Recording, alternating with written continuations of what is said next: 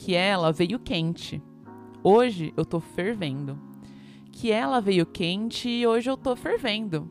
Quer desafiar? Não tô entendendo. Mexeu com esse João? Vai ter que mostrar o seu talento.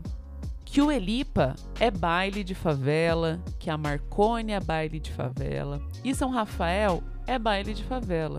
E os menor preparado tudo para dançar com ela.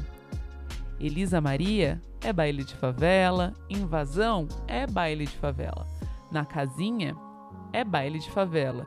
E os menor preparado tudo para dançar com ela. Pronto. Queria falar com quem? Júlia. Mas é a Júlia que tá falando. O meu também é Júlia. O texto que a gente leu foi a música Baile de Favela. É uma canção do MC João. Essa música está na trilha sonora da apresentação do solo da medalhista olímpica Rebeca Andrade. O meu nome é Julia Marcolã, mais conhecida como Julia. E o meu nome é Julia Jacoldi, mais conhecida como a Matemaníaca.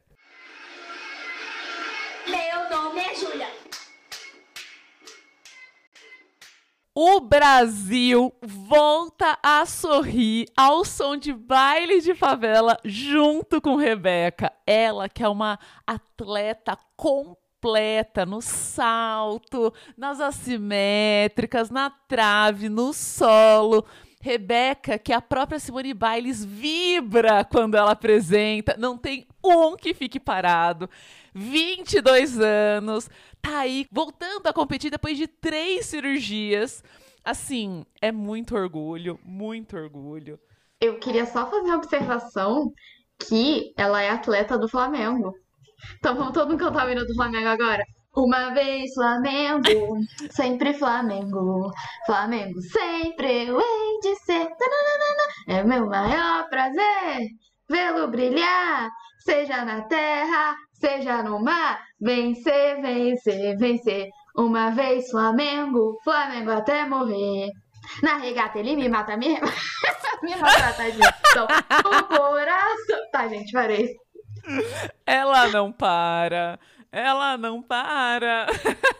É isso. Miga, você gosta de Olimpíadas? Sim. Eu gosto, mas eu não gosto de todos, tá? Pra ser bem honesta. Eu gosto de alguns esportes específicos que eu sempre acompanho nas Olimpíadas. Ginástica olímpica eu sempre acompanho. E a primeira vez que eu lembro de ver ginástica olímpica foi vendo Daiane dos Santos em Atenas. Eu era bem novinha, assim, eu era bem criança. E eu lembro que eu achei lindo, assim, falei, oh, caraca, olha essa menina. E aí eu sempre acompanho vôlei também, porque eu gosto muito de vôlei. Geralmente eu vejo, e eu acho que assim, Brasil, país do voleibol, jogos de vôlei do Brasil são, são emocionantes, né? emocionantes. e assim, é engraçado porque eu não acompanho, tipo, vôlei fora das Olimpíadas, sabe? Eu não sei se vocês acompanham ou não, mas eu uhum. não costumo acompanhar os esportes fora das Olimpíadas, mas nas Olimpíadas eu fico ansiosa para ver o vôlei e para ver a ginástica olímpica. E esse ano eu fiquei extremamente encantada vendo skate. Eu, ao contrário da Julia, assim, eu não tenho esporte preferido. Eu amo qualquer esporte. Eu sou cadelinha, telespectadora mesmo. E foi muito doido que quando começaram essas Olimpíadas, o meu pai pegou e me mandou uma mensagem. Falou assim: na Olimpíada de 2002, você tinha dois anos e você já ficava comigo acordada até, sei lá, meia-noite, uma hora da manhã, assistindo as Olimpíadas comigo. Você tinha dois anos em 2002? Não, eu tinha. Ah. Eu tinha seis. Em 2002 eu tinha seis anos. Meu Deus, que e... susto agora. Eu tô assim, a minha vida é uma mentira, eu sei a idade dela. E aí eu fiquei, meu Deus, morra coronavírus. É a primeira Olimpíada que eu não vou assistir com meu pai, sabe? Eu tô muito triste, mas ao mesmo tempo um pouco feliz, assim, porque a gente voltou a sorrir de novo, né? Eu sou a central das Olimpíadas, eu sei tudo, assim, eu faço tabela, eu acompanho tento ficar acordada e assistir o máximo possível. O lixo aqui fica puto comigo, porque eu fico, ai, ai, tá no intervalo do hand, vamos ver o atletismo. Aí ele fica, eu quero ver o hand. Aí eu vou pro atletismo. Aí ele tá, tipo, assistindo a corrida, assim, sei lá, o 3 quilômetros, tá ligado? Aí eu, ai, voltou, né, o hand, vamos no hand. Ele, mas agora eu tava vendo o atletismo. Ele fica nervoso que eu tento acompanhar tudo o máximo possível, assim. É, esse é um negócio que tá ficando meio ruim pra mim, porque eu sempre tento acompanhar, eu tenho tentado acompanhar as coisas, e eu durmo no meio. Eu capoto, É. eu durmo, eu não consigo ver até o final, porque tá sendo um horário muito de corno pra gente. Mas, pra Sim. quem tem Sport TV, todo dia depois do almoço, começa uma hora, eu acho. Eles fazem um resumão de tudo que aconteceu. Uhum. Inclusive, Sim. tipo, mostram, assim, quando tem as vitórias, competição dos brasileiros, eles mostram tudo. Então, se você também está com esse caso de estar dormindo na hora do jogo, você pode ir assistir esse resumão no dia anterior, entendeu? E eu tenho umas amigas também, vou mandar beijo pra todo mundo aqui. A, a gente fez um grupo que chama Central BBB, na época do Uhum. BBB. E agora esse grupo, ele mudou pra Central Olimpíadas. Então Faz eu acordo com um resumão do que, que aconteceu. Entendeu? É sobre isso. Justo. É, quem quiser uma dica de resumão também, a Folha tá publicando threads com notícias, né? Então ela fala: "Ah, mais um dia em Tóquio, vamos lá, galerinha". E aí ele fica alimentando aquele fio com as notícias do que tá acontecendo, enfim, com os brasileiros, os principais atletas de cada confederação e tudo mais. É isso. E você quer contar para as pessoas o porquê que você está acompanhando tão ferozmente e fazendo tabela de medalha, fazendo tudo isso? Você quer contar? Você quer dividir esse lado seu com Ah! você descobriu o lado de, de apostadora com as pessoas? É aquilo, né? Eu já tô morando o quê? Há cinco, seis meses com a Julia? Foi o suficiente pra ver uma apostinha sobre Olimpíadas e eu já. Ai, ai, vou entrar! Ai, aí o lance é o seguinte: a brincadeira era acertar o quadro de medalhas do Brasil, né? Quantas medalhas de ouro, prata e bronze que ele levaria. Aí, quando eu vi que eu podia enviar o meu palpite até na segunda-feira, eu falei: vou ter três dias de Olimpíada, que eu vou fazer? Vou acompanhar tudo, ver todas as medalhas que a gente já vai ter levado, vou levar tudo em consideração. Aí eu fiz uma super análise, assim, tipo, é muito doido, né? A matemática tem esse lance de você tentar usar as informações do passado para tentar prever o futuro, né? Então, eu fiz aqui um pouco desse lance de matemática por toda parte para poder tentar apostar com mais precisão. Aí, amiga, a primeira coisa que eu fiz foi olhar confederação, porque tava bem na hora da abertura das Olimpíadas, eu fiquei, nossa, será que, tipo assim, tem algum país que foi muito prejudicado, sabe? Que tem muito atleta que não foi, enfim. Aí eu fui olhar. E assim, basicamente os países estão levando a mesma quantidade de gente, tá? Eu não sei se levaria mais, eu não cheguei a fazer essa perspectiva, tipo, em muitos anos anteriores. Mas assim, ao grosso modo, tá todo mundo lá e mais alguns. Aí depois eu fui olhar comentarista esportivo, né? Eu fui olhar o que, que eles falavam, né? Quem ia ganhar as medalhas e tudo mais. Fiz uma tabela e anotei quem era pódio, quem era favorito, quem estavam torcendo, quem eram as zebras, né? Enfim. Depois disso, eu fui atrás de entender todo o histórico desses atletas em outras Olimpíadas e também chaveamentos, porque eu descobri que, por exemplo, no vôlei de praia, se as nossas duas duplas brasileiras fossem ganhando, ganhando, ganhando, em algum momento elas iam se enfrentar e uma ia eliminar a outra antes mesmo de ser uma disputa de pódio. Então a gente não teria chance de, tipo, dupla medalha no vôlei de praia masculino. Então eu fui levando tudo isso em consideração. Depois, por fim, eu usei meu feeling mesmo, olhei quadro de medalhas de anos anteriores para tentar ter uma perspectiva. E arrisquei, né, amiga? Joguei lá. Não vou contar ainda, porque vai que vocês vão usar meus números aí. Aquelas. Deu o caminho das pedras, agora vocês podem ir. Nossa, amiga, que trampo! E é assim, quando eu vejo que você tá tendo esse trampo todo pra ganhar uma aposta, eu fico feliz num nível, sabe? Eu fico muito feliz. É o, o famigerado cheguei lá, né, amiga? Das apostas. Eu, eu cheguei lá, eu, eu assim, eu ensinei, né? Eu consegui passar pra frente, porque o que tá faltando no mundo, sabe? Coisas que as pessoas precisam mesmo entender é que a gente precisa apostar. Aposta move o mundo. A grande, o que seria a bolsa de valores se não uma grande aposta? Você Pois é. É uma aposta legalizada essa daí. É uma aposta de trouxa. Ó, tanto a bolsa de valores quanto a Mega Sena, tu tá pagando imposto em cima da tua aposta. Só queria deixar esse comentário.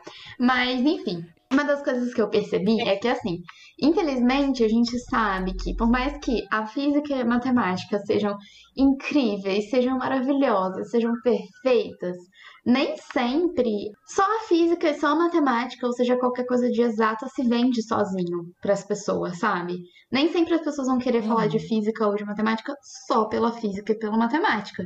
Isso não vai acontecer. O nome disso é pesquisador, né? Exatamente. Tem uma parcela da população que quer fazer isso e que gosta disso, mas não é todo mundo que tá aceitando, que aceita falar disso com tanta naturalidade. E aí eu percebi nas Olimpíadas um jeito das pessoas quererem se interessarem, sabe? Eu percebi que se você conta uma história por trás da física e da matemática, ou se você conta a física por trás de um negócio, as pessoas ficam interessadas e as pessoas querem saber. Uhum. E aí eu usei e abusei isso das formas que eu mais queria e podia durante essa primeira semana das Olimpíadas. Então, eu estreiei falando da física da, da ginástica, né? E eu fiz umas threads sobre física da ginástica, a física do skate, a física da canoagem, física do arco e flecha, a física de Uhum. tudo que você pode imaginar. Eu usei para falar nas Olimpíadas e vou continuar usando, tá? Não terminou. Eu queria dizer que a história de conteúdo sobre física não terminou. Ainda tem coisa aqui para postar. Esse é só o início, vem aí. Eu recebi um retorno muito bom, porque as pessoas realmente se interessaram pelo conteúdo e me perguntaram mais coisas e compartilharam. E aí compartilharam falando assim: Nossa, eu nunca pensei que física pudesse ser legal. E sim, gente, é legal. Uhum. É muito legal. É, e é isso, né? Quando a gente fala de Olimpíada, a gente tá falando de um esporte em altíssimo nível, né? Com um atleta que, assim, ele tá no limite do que o corpo humano pode fazer, né? Em alimentação, em rotina, em treino, né? O atleta, ele chega ali on fire, no seu melhor momento. Então, acompanhar isso e ver que, tipo, realmente, né? Se você, sei lá, tá numa competição de escola, tão emocionante quanto, muito legal. Mas provavelmente, quando você tá numas Olimpíadas, você realmente consegue ver essa física. Tipo, quando eu participava na escola, eu participava de várias competições, né? Eu gostava, inclusive, de participar das coisas. Então, acho que dos esportes olímpicos, eu fiz o basquete por cinco anos, fui cestinha, fiz as coisas todas lá. E eu fiz muito de atletismo. Eu fazia salto em distância, salto em altura. Mas, por exemplo, a minha amiga, na minha época de escola, ela fazia arremesso de peso. E o arremesso de peso era tipo uma bola cheia de areia, sabe?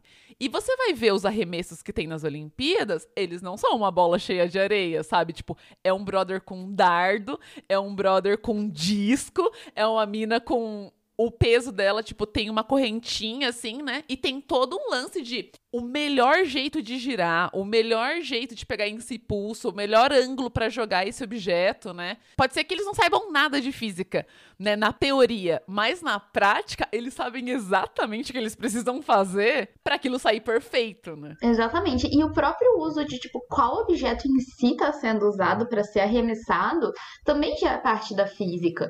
Porque se a gente for pensar, geralmente, né, físico tem essa mania de estudar uma vaca esférica no. Vocês já viram esse meme por aí. A gente tem mania de falar, considerando a situação ideal, onde não existe atrito, onde não, não tem resistência do ar. Mas assim, a vida real tem a resistência do ar, sabe?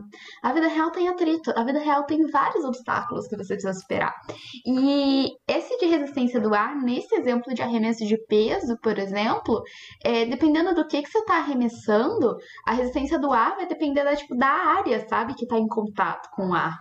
Então, dependendo do que você está arremessando, é muito melhor você arremessar um dardo que tem uma área muito menor, uma seção reta de área muito menor, do que você arremessar uma bola de areia, porque você vai ter mais resistência Sim. a isso, sabe? Então a física tá em todos os lugares, meninas. Sim.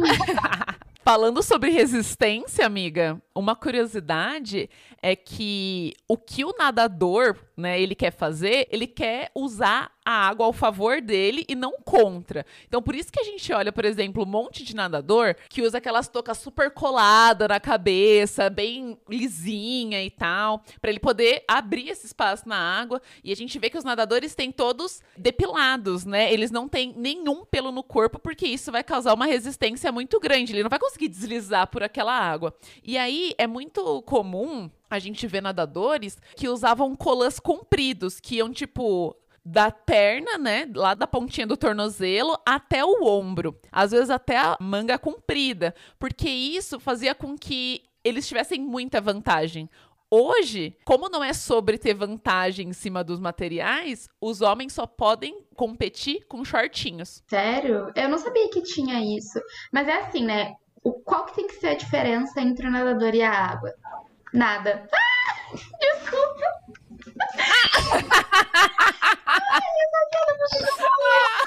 Mas, assim, é, é muito interessante ver isso, e é muito interessante ver também, já que você falou que eles são proibidos, né? Hoje não pode mais usar isso, usar essa vantagem. Porque eu tava vendo hoje um vídeo de uma menina que era atleta de ginástica olímpica muitos, muitos anos atrás. E ela faz uns movimentos que são assim, mano, que que é isso, tá ligado? É muito doido. São os movimentos que parecem ser muito difíceis. Ao mesmo tempo, fazem a sequência de, de movimentos, sabe? Fazem a apresentação dela ser uma coisa, sei lá, maravilhosa. É, eu não conseguia parar, não conseguia tirar o olho da, da apresentação. Estava hipopotizada. Estava hipopotizada. E aí eu descobri que, assim, a gente não vai ver mesmo esses movimentos se repetirem na, em nenhuma apresentação de ginástica olímpica. Ó, o nome dela é Olga Korbut. Não sei falar o sobrenome, acho que é isso. É Olga. E a gente não vai ver porque a grande maioria dos movimentos que ela fez nesse vídeo hoje são proibidos por causa do nível dele ser perigoso, sabe? É muito perigoso você cair com ele, quebrar o pescoço uhum. e morrer. Então, metade do que ela fez ali, hoje você não pode nem mais fazer numa competição do tamanho que é as Olimpíadas. Sim. É, a gente vê que com os movimentos que já são liberados hoje, já tem muito atleta que se machuca, contunde, né? Tem uma torção no tornozelo. Inclusive, né, a Flávia que tá indo pra final da trave, a gente não sabe nem se ela vai competir mesmo na final, né? Porque ela tá vindo de uma condução, contusão no, no tornozelo. Um machucado, amiga. Fala, ela machucou, troca a palavra. É! Ela deu um dodóizinho ali no, no, tornozelo e a gente não sabe nem se é seguro ela participar, né? E eu acho que isso é uma maturidade muito grande, porque imagina toda a cobrança que tem de um país inteiro te assistindo, né? Tipo, torcendo por você, para você chegar até ali.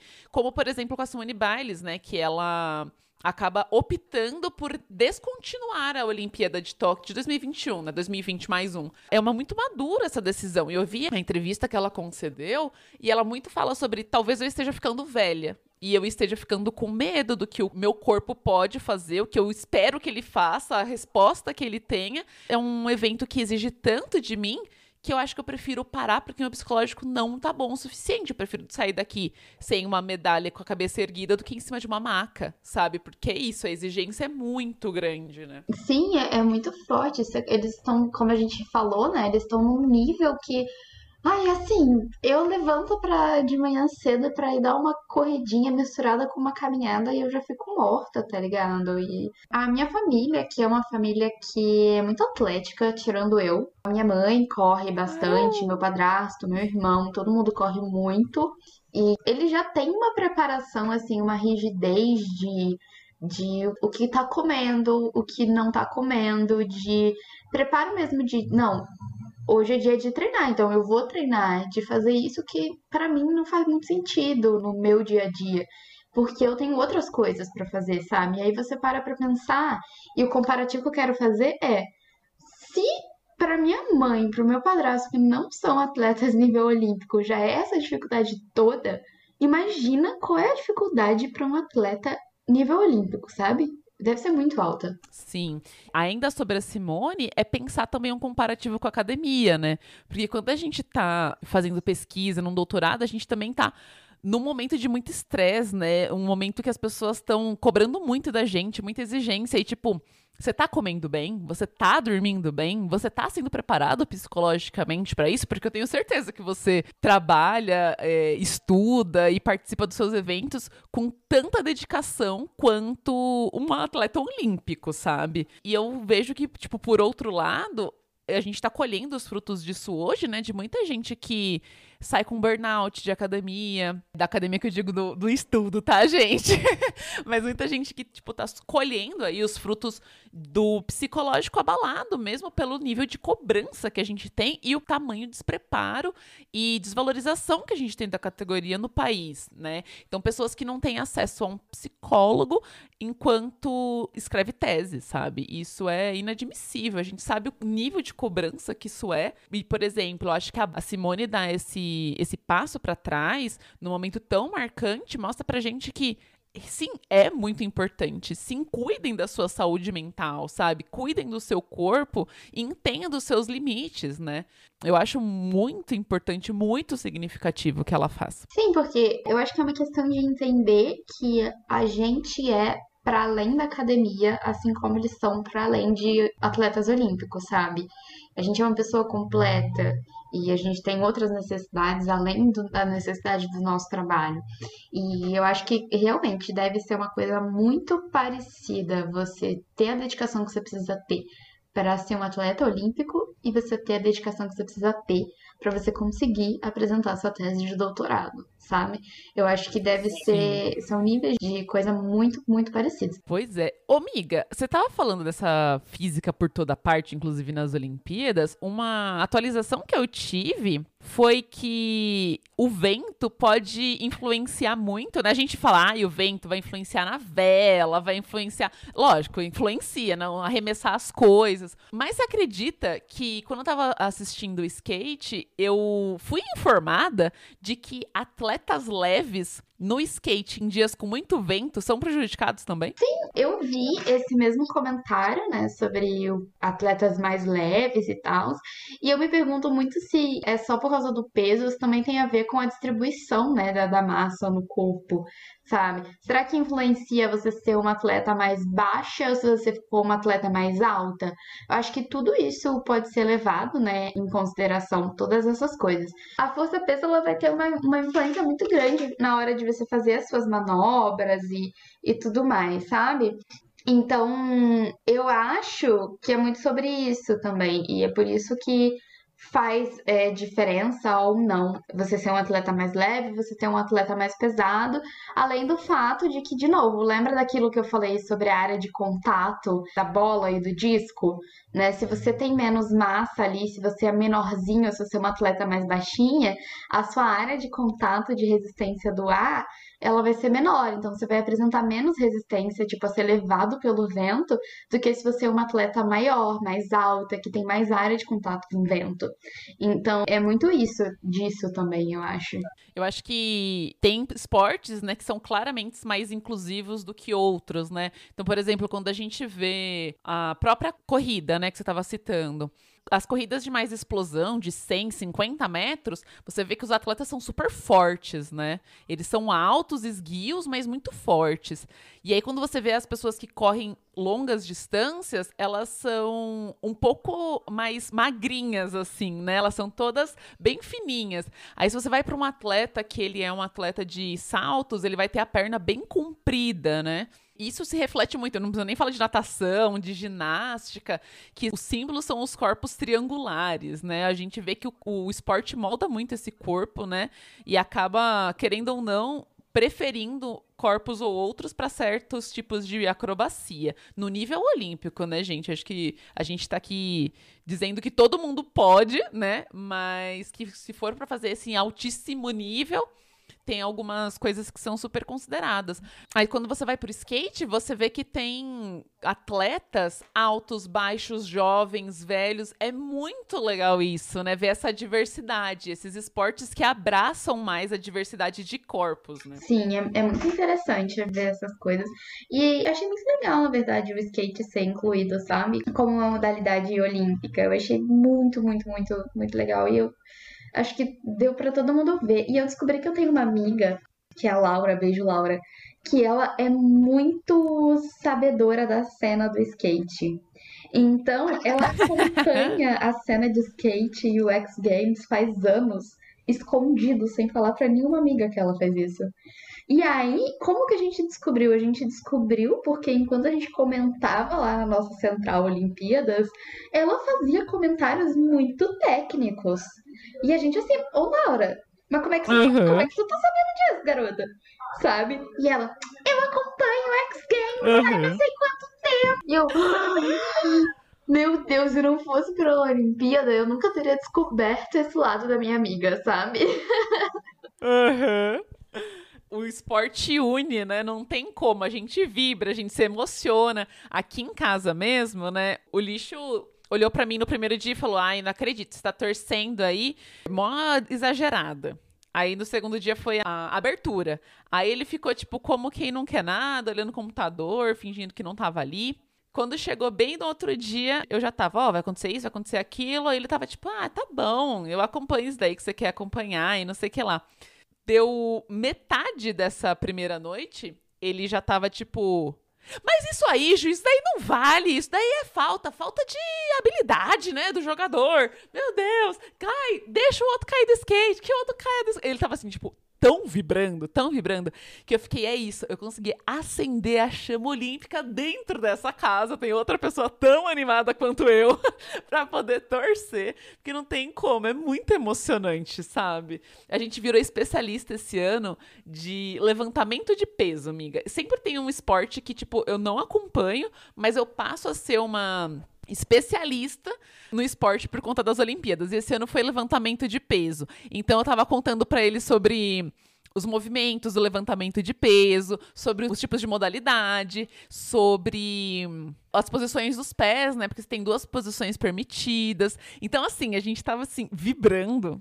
Caraca, torcendo pra ninguém se machucar. Porque imagina, a brasileira que a gente tava vendo, ela tava levantando, tipo, aproximadamente 100 quilos e ela tinha menos de 60 quilos, tá ligado? Caralho, eu acho que 100 quilos dá umas 5 lolas, assim. Sei lá. Imagina, é muito cachorro, miga. E ela tava, tipo, levantando assim. Nossa, que gastura! E não machuca, pelo amor de Deus. Nossa, que doideira, cara. É é muito, muito doido, né? Nossa, eu tô gostando muito de acompanhar as Olimpíadas. Eu tô amando as medalhas pro Brasil, assim, amando. Eu comemorei demais a medalha da Raíssa. Eu comemorei demais a medalha da Rebeca e de todo mundo, né? Todos os outros, mas acho que essa- Uhum. essas duas foram as que eu mais comemorei. E é isso. Inclusive, é, eu dei uma dica no Mastro Mini que eu fiz esses dias no Twitter, que é o livro do Neil deGrasse Tyson, que é o Origens, 14 anos de evolução cósmica, e que ele fala de tipo de onde que surgiu, né, os primeiros elementos químicos do, do universo e depois ele faz todo um caminho até chegar em elementos como a prata, o ouro. E aí eu dei essa dica falando, olha, ele explica de onde vem essa prata e esse ouro que estão nessas medalhas, sabe? Então, é sobre isso, gente. A física tá por todos os lugares e a astronomia também. Esse lance da matemática e da física tá por toda parte e tudo mais. Eu queria fazer um último comentário que eu tava pensando sobre quadro de medalhas, miga. E eu me levei a, a pensar, a dissertar sobre o fato de. Sabia que o quadro de medalhas, do jeito que ele é feito, ele não é oficial pelo COI? Como assim? Tipo assim, se diz nas ruas que o intuito das Olimpíadas é todo mundo confraternizar junto com o esporte e pipipipopopó. Então, assim, a ideia não é falar o país que mais ganhou, porque, tipo, tem país que é minúsculo, sabe? E o mais importante é que todo mundo esteja junto em prol de um esporte de alto nível, sabe? Que todo mundo seja respeitoso e que a gente consiga evidenciar todas as diferenças e todas as pátrias e pipipipipipopopó. Então, o que a gente faz de quadro de medalha hoje, que costuma aparecer no jornal e nas revistas, são quadros que colocam os países, né, com maior número de medalha de ouro primeiro, e se houver empate, depois coloca o que tem maior número de prata. E se tiver empate, maior número de bronze. Né? É assim que funciona. Aí eu fiquei pensando em outros modelos de quadros de medalha. Você tem alguma ideia de, tipo, de um jeito de ficar. de fazer outros quadros, de divulgar essas informações? Sei lá, acho que eu nunca nem me questionei sobre isso. Como é que você vai pensar em outro modelo? Eu não sabia nem que esse não era oficial, pra falar a verdade.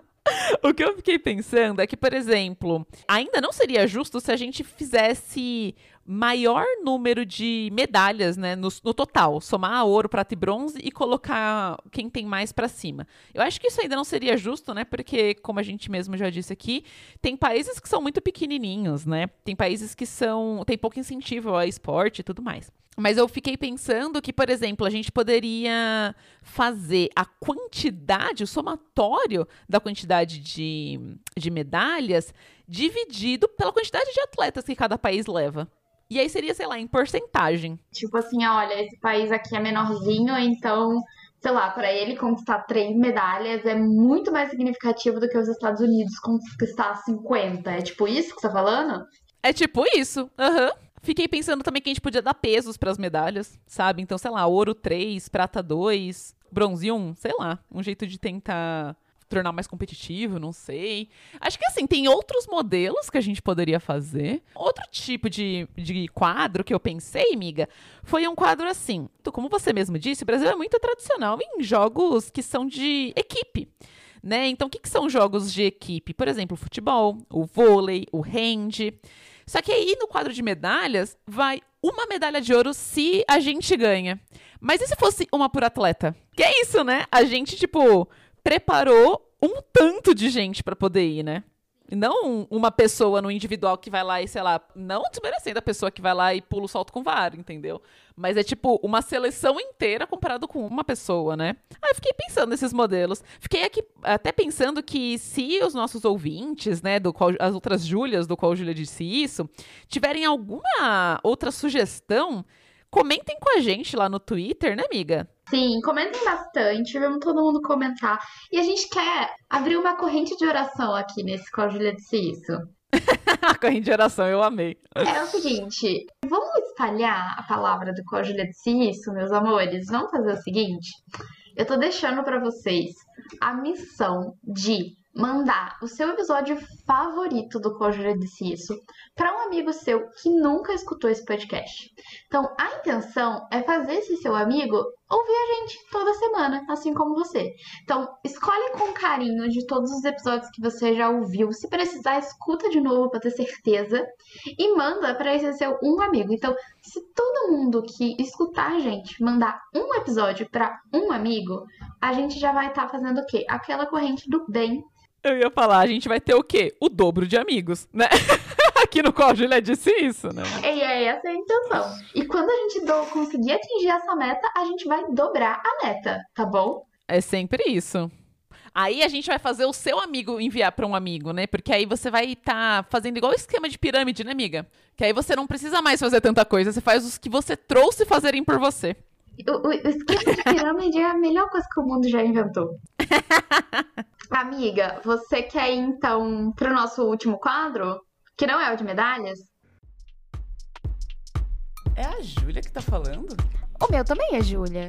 Eu queria saber com quem você quer falar. Aqui é São Carlos, Alameda Ai Ai. Você tá dando meu endereço?